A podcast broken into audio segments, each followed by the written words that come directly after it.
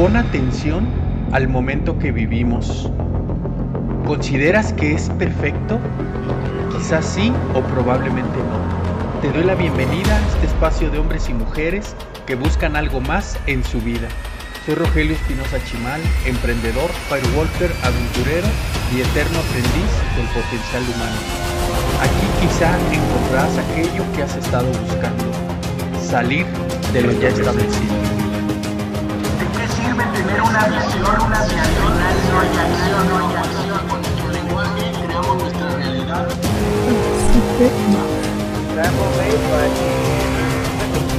El salto al vacío es declarar aquello que deseas con todo tu corazón.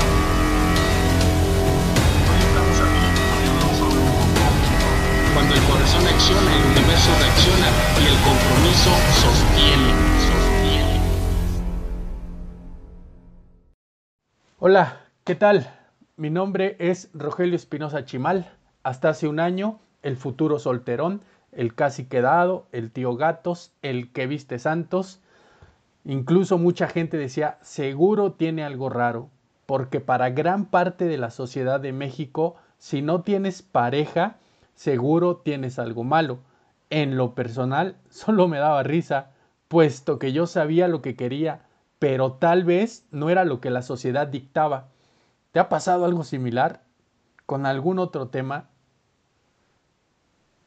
¿Te ha sucedido que te preguntas por qué tiene que ser así?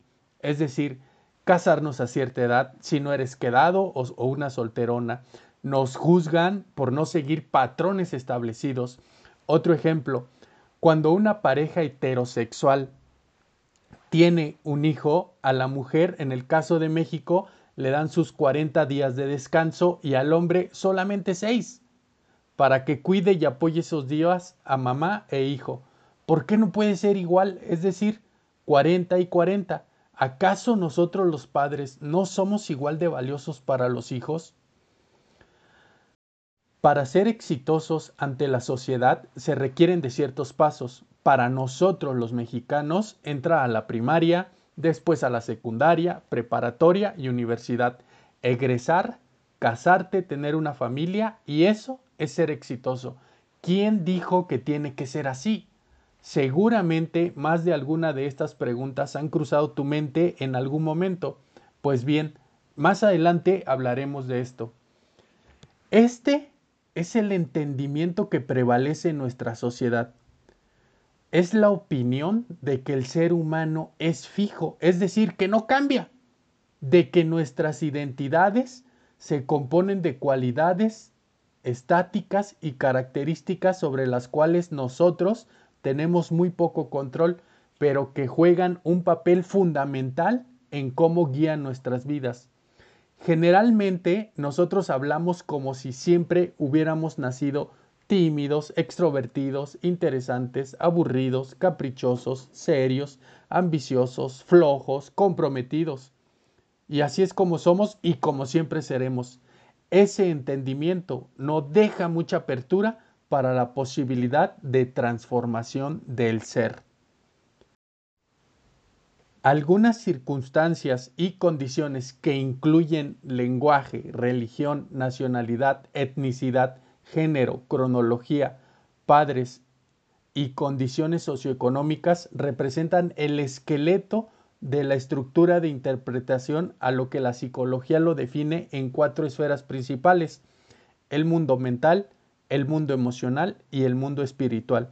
Y la esfera física, la física solo es una impresión de las otras tres. ¿Recuerdas ese dicho que dice, todo depende del cristal con que se mira? Bueno, a esto nos referimos con lo que acabo de decir de las cuatro esferas, porque al final el león cree que todos son de su misma condición. Algunos filósofos como Kierkegaard, Heidegger y hasta el mismísimo Nietzsche sugieren que los seres humanos somos definidos por autointerpretaciones es decir, que nos autodefinimos, que son determinadas primordialmente por las condiciones de un tiempo y lugar específico de la historia. Te propongo lo siguiente, ¿qué tal reinventar la realidad sobre la que basamos nuestra vida? darnos cuenta de las creencias que de alguna u otra manera nos han estado limitando. Vamos a arrancar desde esta postura.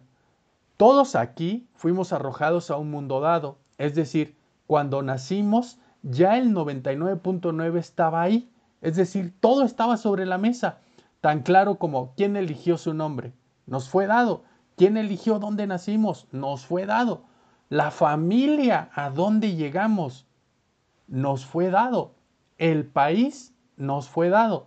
Para aclararlo mejor, cuando llegamos ya estaba dado el idioma que hablamos, la nacionalidad, la cultura, ejemplo de ello, el Día de Muertos tan identidad de nuestro país, ya estaba ahí. Todo eso ya estaba, la moda, como la ropa, las ciudades, los aviones, todo estaba cuando nacimos. Ahora, imagina que el ser humano no tiene que ser como es. Es decir, que no tengamos reglas sociales sobre las cuales regir nuestra vida. No existe algo así como una naturaleza humana determinada. Como escribiera Shakespeare, sabemos lo que somos, pero no sabemos lo que podríamos ser. ¿Alguna vez te has preguntado quiénes somos? ¿Quién soy? ¿Qué hago aquí? ¿Para qué estoy vivo? Es el cuestionamiento fundamental del ser humano y tan propio de nosotros. ¿Por qué comento que tan propio de nosotros? No imagino a un chihuahua frente al espejo preguntándose, ¿por qué no soy un Doberman? ¿Y si fuera un labrador? La gente tal vez me querría más. A él no le importa el color del pelaje, si es pequeño o grande, gordo o delgado, si tiene ojos de color. En cambio, si se trata de nosotros, suponemos que si somos otra persona o de otra forma, seríamos más felices, cuando tenga el trabajo de mis sueños, cuando mis hijos se casen o se gradúen, que sea alguien en la vida. Hay dos opciones, pelear contra eso o aceptar quienes somos. Y desde esta postura podemos elegir quién somos hoy. Asumamos que frente a nosotros está una caja. En ella está todo aquello que nos hizo ser quien actualmente somos. Empecemos por las creencias dentro de esta caja. Está una pareja de recién casados y la esposa va a preparar un pavo de Navidad, ya sabes, reunión familiar, la fiesta del año. Bueno, en el proceso ella le corta las patas al pavo y las acomoda dentro de él. El esposo pregunta, oye, ¿por qué haces eso? Bueno, es receta de familia y así sabe delicioso. El esposo, con cierto escepticismo, al llegar a la casa de los suegros, le pregunta a la mamá de ella. Y la suegra responde, ah, bueno, es una receta de la abuela, ¿a poco no sabe delicioso? Y la mamá le pregunta a la abuela, oye, mamá, ¿por qué metemos las patas del pavo dentro de él? La abuela responde, ah, bueno, porque anteriormente los hornos eran muy pequeños y las patas del pavo no cabían. Por eso teníamos que meterlas dentro de él. Solo observa cuántas situaciones en nuestra vida no tienen fundamentos sólidos y solo las hacemos porque así tienen que ser. La creencia nace de una idea y al final muy de nosotros los humanos. Otra creencia sencilla, un clavo saca otro clavo, es de lo más alejado de la realidad y seguramente tú sabes muchas más. Te invito a retar ideas y creencias establecidas sin fundamentos. Hablemos del pasado. Nos ha dado los resultados que hoy tenemos. Te pregunto, ¿el pasado existe? ¿El pasado es importante? Es más, si te pregunto, ¿dónde está el pasado? Muchos en las salas de entrenamiento nos responden en la parte de atrás. ¿Realmente está ahí? Pues seré muy certero, nunca ha ocurrido algún evento en el pasado. ¿Dónde está ese pasado? Lo único que existe es lo que tengo para decir acerca del pasado. No existe, solo existe cuando yo lo recuerdo o lo menciono a través del lenguaje. Hablando del lenguaje, Jacques Derrida, eh, filósofo de origen francés, comenta que no existe nada fuera del lenguaje. Martin Heidegger, de origen alemán, el lenguaje es la morada del ser. Somos seres lingüísticos, somos regidos por el lenguaje y la cultura. A lo que voy es, si no lo pienso ni lo menciono, ¿existe? No. Pero, ¿sabes cuánto poder le damos? Te voy a presentar una situación a continuación. Imagina un padre golpeador, alcohólico y violento. Tiene dos hijos, uno igual al padre y otro totalmente lo contrario. El que es igual al padre tiene justificantes como, con este padre, ¿cómo podría yo ser diferente? Dame una respuesta acerca de cómo ser otro. Si aprendí a ser igual que él. Ahora, la respuesta del hijo amoroso y deportista, cuando le preguntan, ¿por qué es así? Él responde, con un padre así, ¿cómo podría yo ser diferente? Si vi todo lo que no quiero en mi vida, ¿Lo estás captando? Las emociones son creadas o las creamos por medio de los pensamientos que generamos. Bueno, está por mucho comprobado que las creamos a partir de los pensamientos que generamos. Por lo tanto, cuida de tus pensamientos. Lo único que existe en el presente, el día de hoy, pero vivimos siempre en el futuro o en el pasado. No es malo, así se formó evolutivamente nuestro cerebro. La bronca es que de tanto pensar se nos va la vida. No estoy diciendo que no planifiquemos por el futuro, eso es esencial, pero sin ilusionarnos con algo que no es. Hagamos un ejercicio rápido. Piensa en el evento que más alegría te haya provocado que más te haya provocado en tu vida. El evento que más alegría te haya provocado en tu vida. Tráelo a tu mente. Si ya lo tienes, sosténlo ahí. Tal vez cuando nació tu hijo, cuando te casaste, posiblemente cuando terminaste la universidad o lograste un proyecto que para ti significó el logro más grande e importante. Piensa en Él, no lo dejes ir, tenlo en tu mente. ¿Cómo te sientes? ¿Cómo te hace sentir ese pensamiento? Solo observa que por medio de un pensamiento podemos generar una emoción. Así que a partir de hoy usa los pensamientos a tu favor, sin importar las circunstancias. Soren Kierkegaard, de origen danés, menciona, sin duda, para entender la vida hay que mirar hacia atrás, pero para vivir hay que verla al futuro sin olvidarnos jamás del presente. ¿Qué hay con nuestra conducta? Considera que interpretaciones acerca de yo soy tímido, soy exitoso o debo tener el control son inventadas por nosotros. Es decir, ¿nacimos tal cual somos? ¿Nacimos con esta personalidad o la fuimos creando? valiente, tímido, extrovertido o nací en la nada.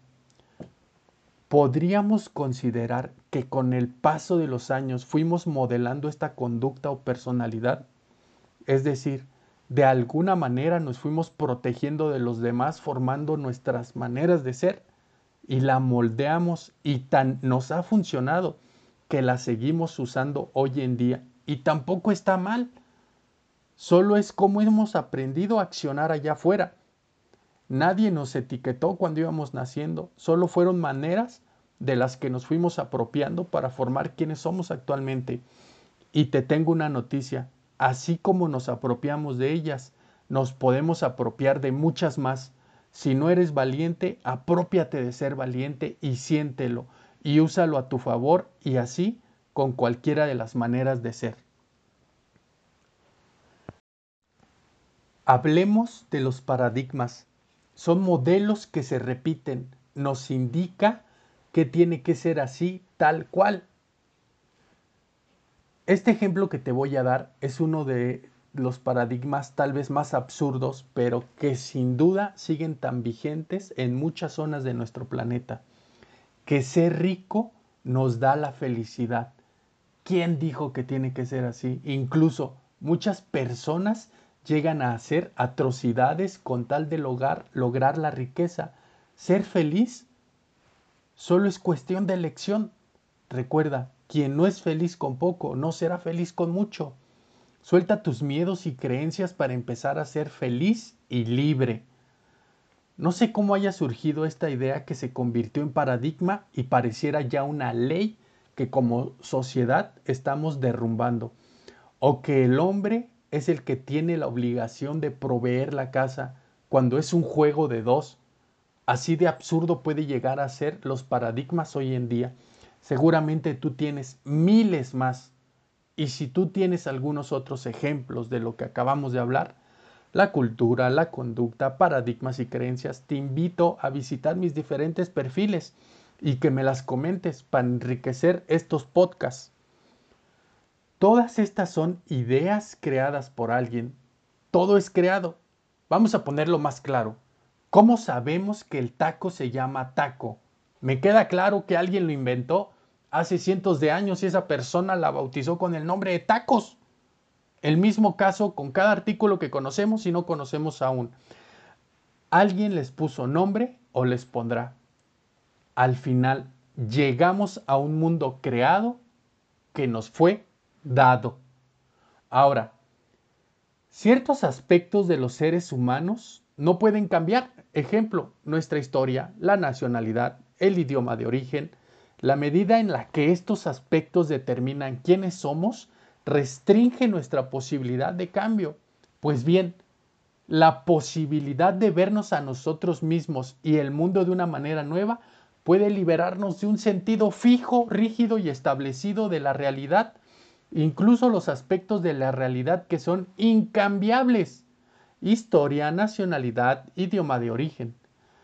Otra forma de decir esto es que el contexto desde el que operamos siempre puede cambiar, para estar alineados. Cuando hable de contexto me refiero al contexto de nuestra vida. Es como agua para el pez. El pez no ve el agua, su contexto. No es consciente de ella y no piensa en ella lleva toda su vida inmerso en el agua, hasta que lo sacan, que se le hace presente esta agua. Lo mismo pasa con nosotros. No somos conscientes de nuestro contexto hasta que alguien nos lo hace ver y lo hagamos de forma consciente. La gran noticia es que podemos modificar nuestro contexto de este modo de reinventar nuestras posibilidades. Para ello necesitamos un coach entrenado y certificado para saberlo hacer de forma profesional y ética. Por cierto, quienes están en la más grande comunidad de Tribu Inquebrantable cuentan con la mentoría y coacheo para salir del contexto al cual fuimos inmersos. Nosotros apoyamos a los participantes a ver su pecera y seguir ahí o alterarlo. Es parte de nuestro trabajo. Ahora, te pregunto, ¿Qué va a ocurrir de hoy en adelante? Lo que tú elijas crear, no hay límites, solo los que tú elijas crear. Todo mundo nos puede decir cómo debe de ser, pero no es ellos quienes dicen cómo debe de ser, es nosotros que decimos que es. Ese es el poder del lenguaje y por consiguiente la declaración. Reinventar la realidad sobre la que basamos nuestra vida darnos cuenta de las creencias que nos han estado limitando. Antes de terminar, te voy a contar esta fábula. Había una manada de leones. Un día de repente se mudan del lugar. Sin darse cuenta se olvidan de uno de los cachorros, que por cierto se había quedado dormido el canijo. Al despertar empieza a llamarlos con un ligero rugido que más que rugido parecía maullido. Al no ser escuchado, a los lejos lo escuchan un rebaño de ovejas y van en busca de él. Lo adoptan y al paso del tiempo el león tiene comportamientos de oveja. Incluso cuando las ovejas hacen bah, el león emite un raro sonido entre abeja y rugido. Algo así como bah. Nadie lo toma en cuenta ni le tienen miedo puesto que ya es uno de ellas. En eso, los leones regresan a lo que fue su hogar hace años, encontrando a las ovejas y sin pensarlo matan a todas las ovejas. Ahora, el pequeño león es un león grande que solo sabe hacer y está horrorizado por todo lo que está pasando. Está pasmado. Un león gigante se le acerca y lo golpea en la cabeza y le dice, ¿qué rayos está pasando contigo? Lo toma de la melena y se lo lleva a un charco de agua. El león oveja mira su reflejo y ve que no es una oveja, pero aún no está convencido. El león grande le da un pedazo de trozo de oveja y se lo mete en el hocico. Obviamente el león oveja trata de escupirlo. Él está horrorizado, no puede comerse a su familia. Pero el león grande le mete ese pedazo enorme al hocico y algo mágico sucede. Él recuerda quién es. Hay algo dentro de él que nada puede eliminarlo. Nada. Algo tan fuerte que puede ser amable pero poderoso. Que cuando la comida baja, algo loco sucede deja de sonar como una abeja y ruge como jamás en su vida lo había hecho. Y si tú siempre has pensado que eres un león, pero te comportas como una oveja, ser oveja o león no está mal. ¿Qué tal que no expresar tu identidad te hace ser quien no eres? Y tal vez, ese tal vez no es el camino. Así que expresa sin miedo el enorme ser que eres y dale ese gran regalo a la humanidad. En posteriores podcasts estaré hablando sobre finanzas y otros temas como negocios y desarrollo del potencial humano. Te invito a seguirme en mis diferentes redes, en Facebook como entrenador Rogelio Espinosa Chimal, en YouTube e Instagram como Rec Unbreakable Life. Por ahora llegamos al final de este podcast. Muchas gracias por escucharnos. Y si fue de valor para ti, te pido que me apoyes compartiendo este podcast con todos aquellos que buscan salir de lo ya establecido. Nos vemos pronto, querida tribu.